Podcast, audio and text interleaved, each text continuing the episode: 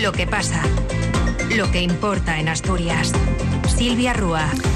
¿Qué tal? Buenas tardes. El presidente del Principado, Adrián Barbón, en su papel de líder del PSOE regional, acudía esta mañana al tradicional acto en recuerdo del fundador del sindicato minero Soma de la UGT, de Manuel Llaneza. Desde el cementerio civil de Mieres, lugar de este homenaje a Barbón, se le ha preguntado también por la situación del exministro José Luis Alba Ábalos tras el escándalo sobre el posible lucro de quien fuera su asesor, Coldo García, con la compra de mascarillas durante la pandemia. Barbón cierra hoy filas y se alinea con la postura oficial del partido del PSOE, tolerancia cero contra la corrupción, dice el presidente asturiano y líder socialista. Mire, lo primero que quiero decir es que este partido, y mi partido lo, yo creo que ha sido siempre claro en eso, yo desde luego lo soy, hay tolerancia cero contra la corrupción, tolerancia cero contra la corrupción.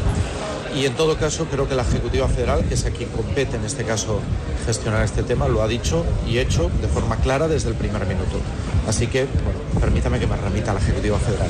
Pero desde luego, tolerancia cero contra corrupción. No podemos ser Barbón, esta vez sí, como presidente de la región, tiene mañana una cita en Guipúzcoa donde se va a cortar la primera chapa para la fabricación de los trenes de ancho métrico de Renfe comprometidos por el Ministerio de Transportes con Asturias y Cantabria. Antes les contamos que el puerto del Cognio ya está abierto al tráfico, aunque se puede circular solo con cadenas. A las 10 de la mañana de este lunes, el ministro de Transportes, Óscar Puente, va a acudir a la factoría de la compañía CAF en Beasain, en Guipúzcoa, para presentar el inicio de la fabricación de los nuevos trenes de ancho métrico de Renfe, los comprometidos con Asturias y Cantabria tras el fiasco con los gálibos inicialmente previstos y que por ese mal cálculo de las dimensiones no permitían el paso de estas máquinas por los túneles. El anuncio de esta cita la hacía en su última visita a Asturias el propio Óscar Puente, que además invitaba a los presidentes de ambas comunidades afectadas por este retraso de la fabricación de trenes y también al Endacari. La invitación para ver ese primer corte de chapa la aceptaba el presidente asturiano Adrián Barbón. Tanto el ministro como Barbón mostraba su satisfacción porque por fin se inicia el proceso de construcción de los vehículos que hasta su finalización en el año 2026 mantendrán la gratuidad en las cercanías ferroviarias. Hemos superado las dificultades técnicas conocidas por todos, hemos tomado decisiones y ya contamos con el proyecto técnico técnico de características resultante de la aplicación del método comparativo que me permite anunciar que este mes, día 26 de febrero, comenzaremos a fabricar los primeros 10 trenes de ancho métrico que van a llegar a Asturias. Por tanto, hasta este momento y cumpliendo con nuestro compromiso, hasta el momento de la llegada de esos nuevos trenes, las cercanías seguirán siendo gratuitas. Por supuesto, ministro, estaré el 26 de febrero, como puede ser de otra manera, en un día tan especial para Asturias para que la gente empiece a tomar buena cuenta de lo que significa esa inversión en cercanías. Sin embargo, desde que se anunció esta cita de mañana en Guipúzcoa, no han faltado las críticas hacia el ministro y la política en materia de servicios ferroviarios. Una de las últimas ha sido la del sindicato Comisiones Obreras. El responsable de Adif y Renfe en el mismo, en el sindicato, José Alberto Flecha, desmentía esta semana las explicaciones dadas por Óscar Puente sobre por qué no podían adelantarse la salida del primer AVE desde Gijón para que llegase temprano a Madrid, como piden los empresarios. Recordaba Flecha que en su día ya lo hacía el expreso nocturno Costa Verde, pero no es la única crítica por parte del responsable de comisiones obreras. Le ha parecido vacía de contenido y sin compromisos concretos la visita de Asturias a Asturias de Óscar Puente, que lo único que ha hecho, asegura Flecha, es anunciar este corte de chapa de mañana. Ni siquiera se ha explicado el fallo de coordinación que provocó el problema con las medidas de construcción de los trenes de ancho métrico. El ministro ha venido simplemente a decir que va a cortar chapa, no a dar explicaciones del desaguisado que hay que hay en Asturias, de la descoordinación entre las empresas que le pertenecen a su ministerio, ADIF y, y Renfe. Entendemos que el comisionado de, de cercanías debiera de tener competencias precisamente para eh, establecer esa coordinación entre ambas empresas y que no se permita esta situación que cada día es peor y más sangrante. Que venga el ministro a anunciar que va a cortar chapa nos parece muy bien. Pero que no dé explicaciones, que no establezca compromisos y que no establezca presupuestos realmente creíbles que reviertan toda esta situación en un tiempo razonable, nos parece realmente lamentable. Otro ministro, el de Agricultura, Luis Planas, llevará mañana al Consejo de Ministros de Agricultura de la Unión Europea la necesidad de simplificar la burocracia de la política agraria común, la PAC, y de abordar las llamadas cláusulas espejo a terceros países, un mecanismo para evitar la competencia desleal de los productos que llegan de fuera con menos exigencias administrativas y que es una de las principales quejas que ha propiciado las manifestaciones ganaderas por todo el país. El próximo lunes en Bruselas, como lo he venido haciendo desde hace más de año y medio junto a mi colega francés y dos eh, colegas europeos, vamos a defender de nuevo las cláusulas espejo para utilizar productos fitosanitarios en las mismas condiciones que las importaciones provenientes de países terceros. He anunciado también que vamos a reforzar He anunciado también que vamos a reforzar la sanidad exterior, eh, centralizando los servicios que se prestan para exportación e, e importación. Y evidentemente tenemos que reforzar a nivel de, es una frontera común, a nivel de unión aduanera, todo el control de las, de las importaciones provenientes de terceros países. Coincidiendo con esta reunión de mañana de los ministros europeos, las organizaciones agrarias Asaja, Coag y UPA llaman a los hombres y mujeres del campo a movilizarse por las calles de Madrid este lunes, donde se espera además la presencia de tractores. También acudirán desde Asturias a esta marcha que se va a iniciar a las 9 de la mañana, coincidiendo con ese encuentro de ministros. Sus exigencias son claras, precios justos, con el cumplimiento de la ley de la cadena alimentaria una reducción de la excesiva burocracia a la que les obliga la PAC o que se saque al lobo del listado de especies con especial protección. Pero principalmente piden, en el caso de las organizaciones de la cornisa cantábrica, una adaptación de la PAC a la realidad del territorio. Ramón Artimes, presidente de Asaja Asturias. No me pueden exigir a mí una rotación de cultivos en Asturias eh, como pueden exigirla en otra comunidad autónoma. ¿Por qué? Porque aquí unas veces llueve, otras veces no llueve, unas veces puedes, otras veces no puedes. Después, eh, este, tenemos una que nos quieren dirigir nuestra manera de manejar la explotación. Pues bueno, es que la explotación muchas veces no la puedes manejar como quieres, sino como te permite la situación climatológica y como eso pues muchísimas cosas más. Después esta rotación, rotaciones de cultivos que en estudios es muy difícil de hacer. O sea, hay un montón de cosas que, que realmente eh, están muy mal, muy mal desarrolladas y que hay que cambiarlas. Y si no se cambian, pues nos llevarán a que cerremos la mayoría. Ganaderos asturianos van a ir a esta cita en Madrid. También irá una representación de pescadores de la región que comparten las quejas con los ganaderos.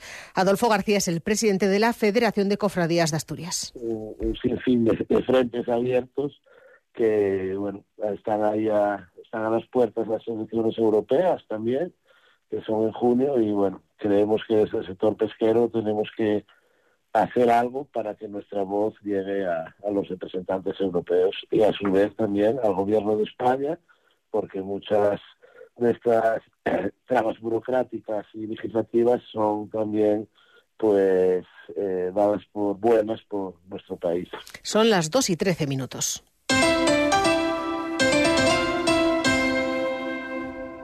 Ser Gijón.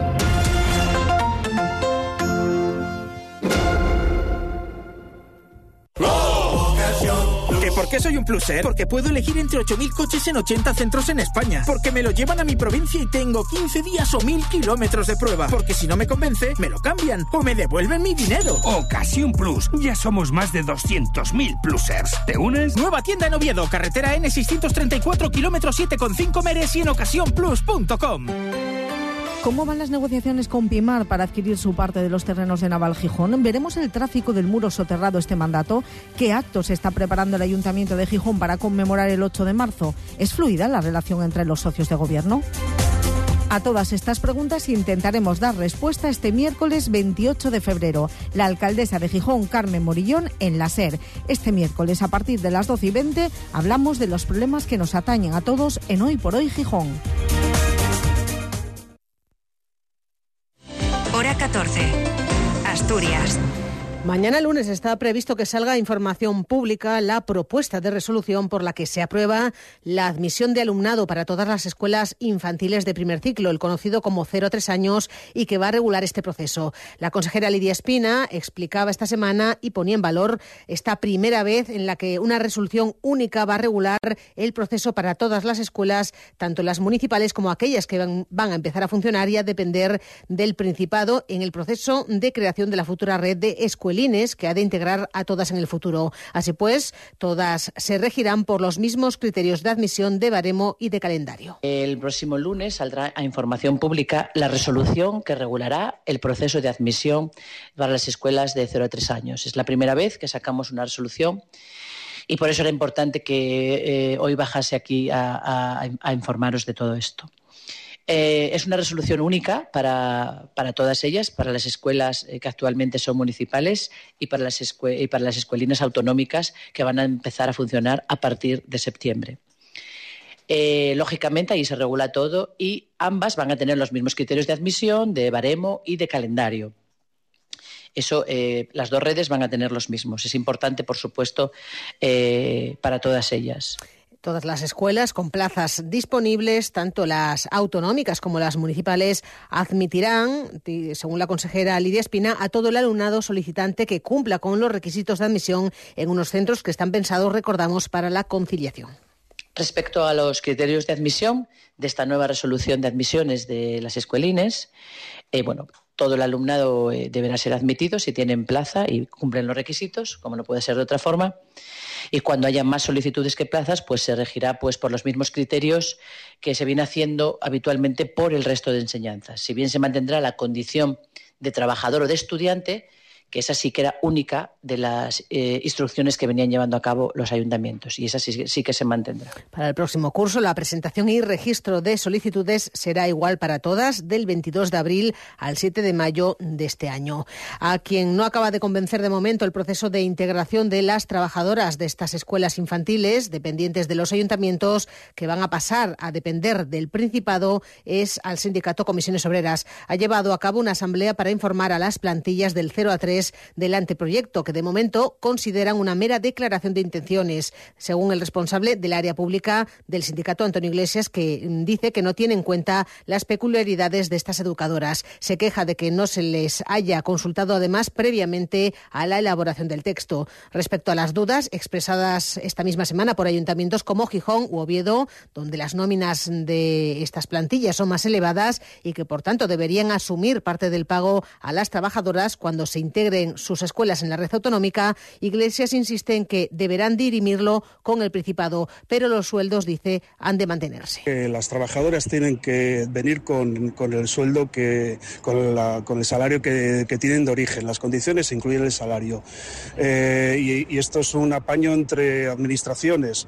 Y esto, bueno, mm, corre el riesgo de que una vez que dejen de pertenecer al ayuntamiento, el ayuntamiento no pague y se queden con una situación precaria, claro. El anteproyecto de ley dice que la integración de los ayuntamientos es voluntaria y tienen que asumir esa parte, ese coste económico de diferencia salarial. Pero bueno, es una cuestión casi de relación entre administraciones. Nosotros ahí, bueno, no nos parece que sea la mejor solución.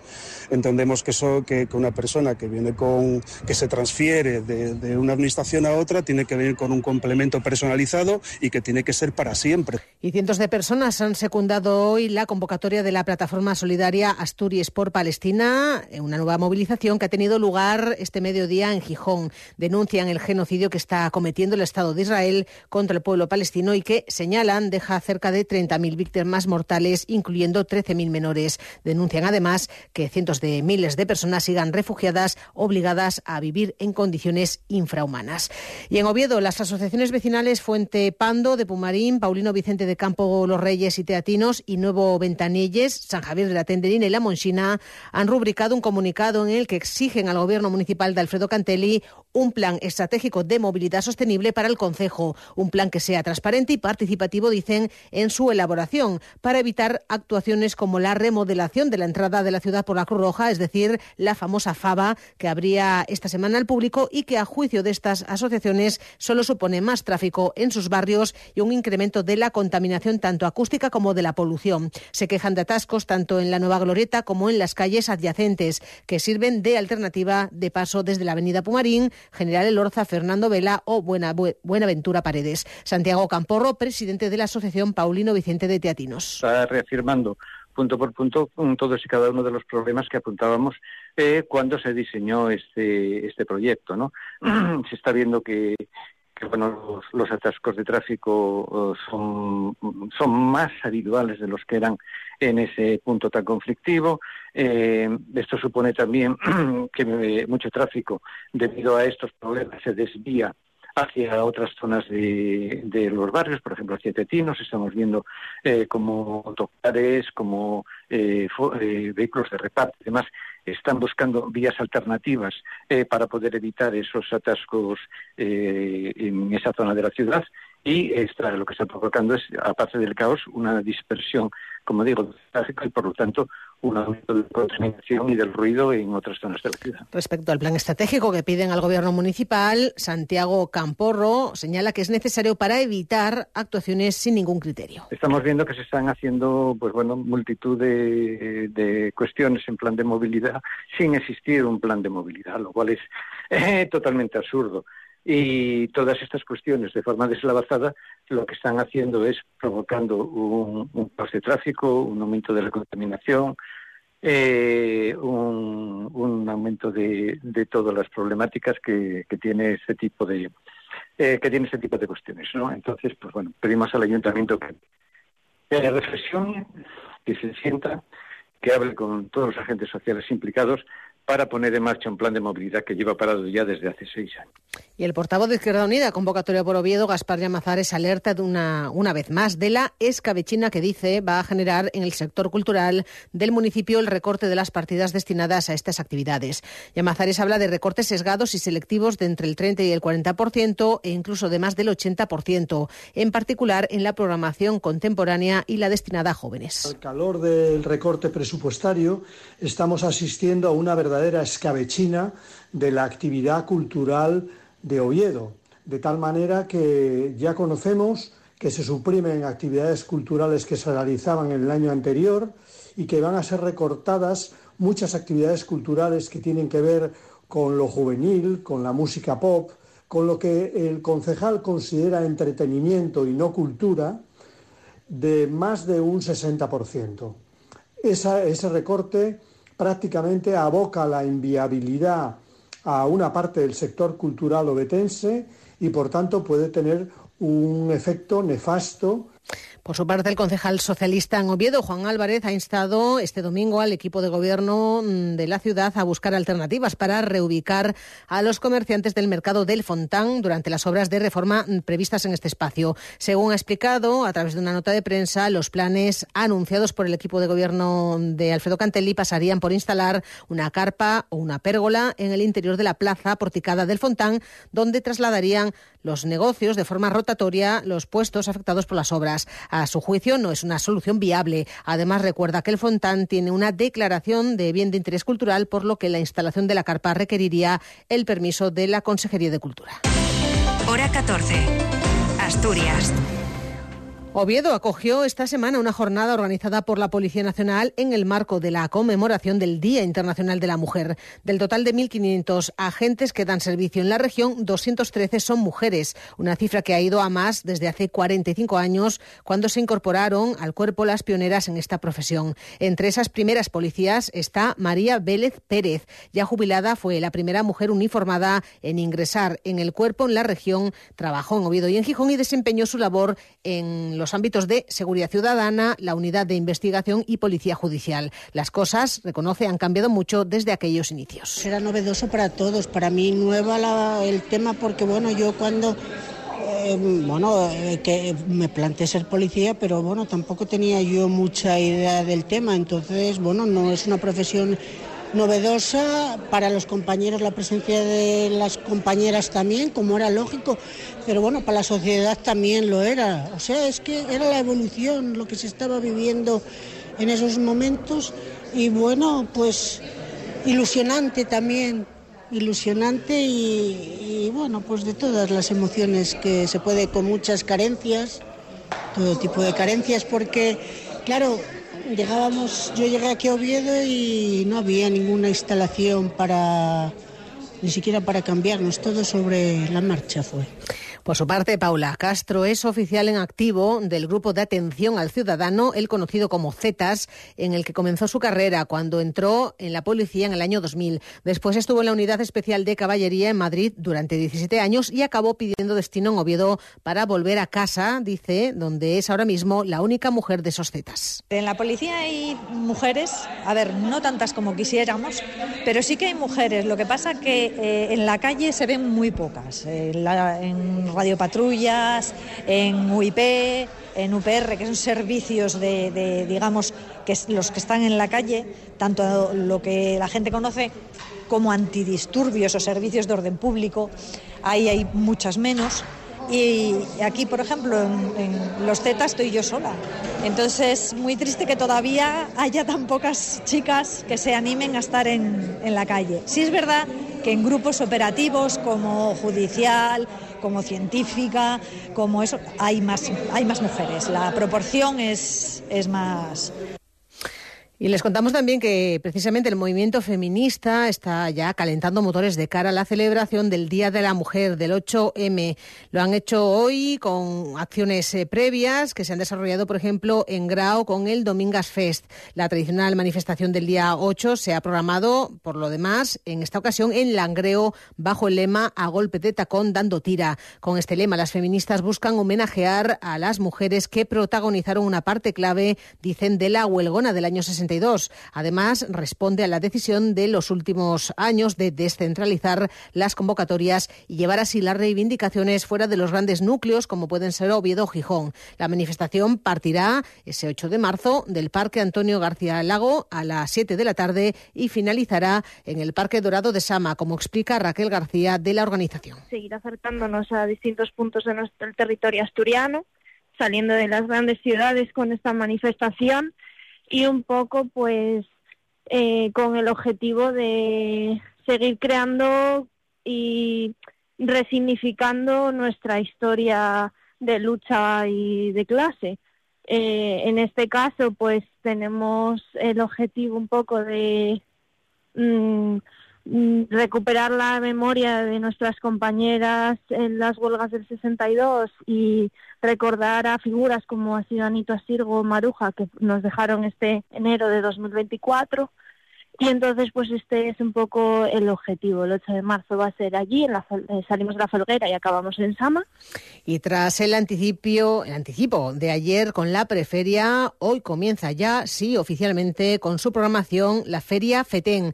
Hasta el viernes, día 1, habrá tiempo para ver las 200 funciones que representarán las 77 compañías invitadas a esta feria teatral. Hoy abren también las tres exposiciones que acompañan a la Feria Europea de las Artes Escénicas para niños y niñas de Gijón. Y nos lo cuenta todo Begoña Natal. Tres de ellas se muestran en el antiguo instituto epicentro de la actividad, en el que hoy hay cuatro representaciones, incluida la sesión nocturna de las 11 con los mexicanos Flores Teatro Danza, los que podremos ver a las 5 también con miedo, sobre todo sueños al vuelo en el kiosco de la música del Paseo de Begoña. La inauguración oficial será a las 6 de la tarde en el Teatro Jovellanos, en cuyo escenario la troupe Malabú representará los Pfeiffer. Sergio Chávez, su director, habla de FETEN como una oportunidad de negocio, pero sobre todo valora el gran nivel de creatividad con el que llegan las compañías y que les resulta muy enriquecedor. Es un encuentro de profesionales donde hay mucho muchísimos programadores y siempre se cierran cosas, siempre se hace negocio. Pero a mí siempre me gusta ir y la parte que más valoro es la parte creativa. Tiene una calidad inmensa siempre en su selección y siempre se ve lo mejorcito que se está haciendo a nivel nacional. Para mí es un, un referente a nivel creativo. Nutrirme de qué se está haciendo, cómo se está haciendo, nuevos lenguajes. Para nosotros es, es fantástico ese nivel. Y es que además de festival para todos los públicos, FETEN es sobre todo feria, punto de encuentro de los profesionales del sector. Se han acreditado más de 700 que vienen a Gijón con intención de ver en muy pocos días un amplísimo número de espectáculos susceptibles de programar en sus escenarios tras haberlos testado con la reacción del público infantil que acude a las salas repartidas por toda la ciudad. 11 de ellos son estrenos absolutos. Hay 12 compañías asturianas representadas. Gracias, Begoña. Pues eh, llegamos casi a las dos y media en una jornada en la que volvemos a tener temperaturas más elevadas de lo habitual para la época de año en la que estamos. Se van a alcanzar, de hecho, los 17 grados en algunos puntos de la región. Por lo demás, esperamos rachas muy fuertes de viento, componente oeste en la mitad occidental y resto del litoral y un incremento localmente notable, como decimos, de las temperaturas máximas, sobre todo en la zona del este. También algunas eh, lluvias que nos van a ir acompañando de forma generalizada, sin descartar que puedan ser localmente fuertes y persistentes en la mitad occidental.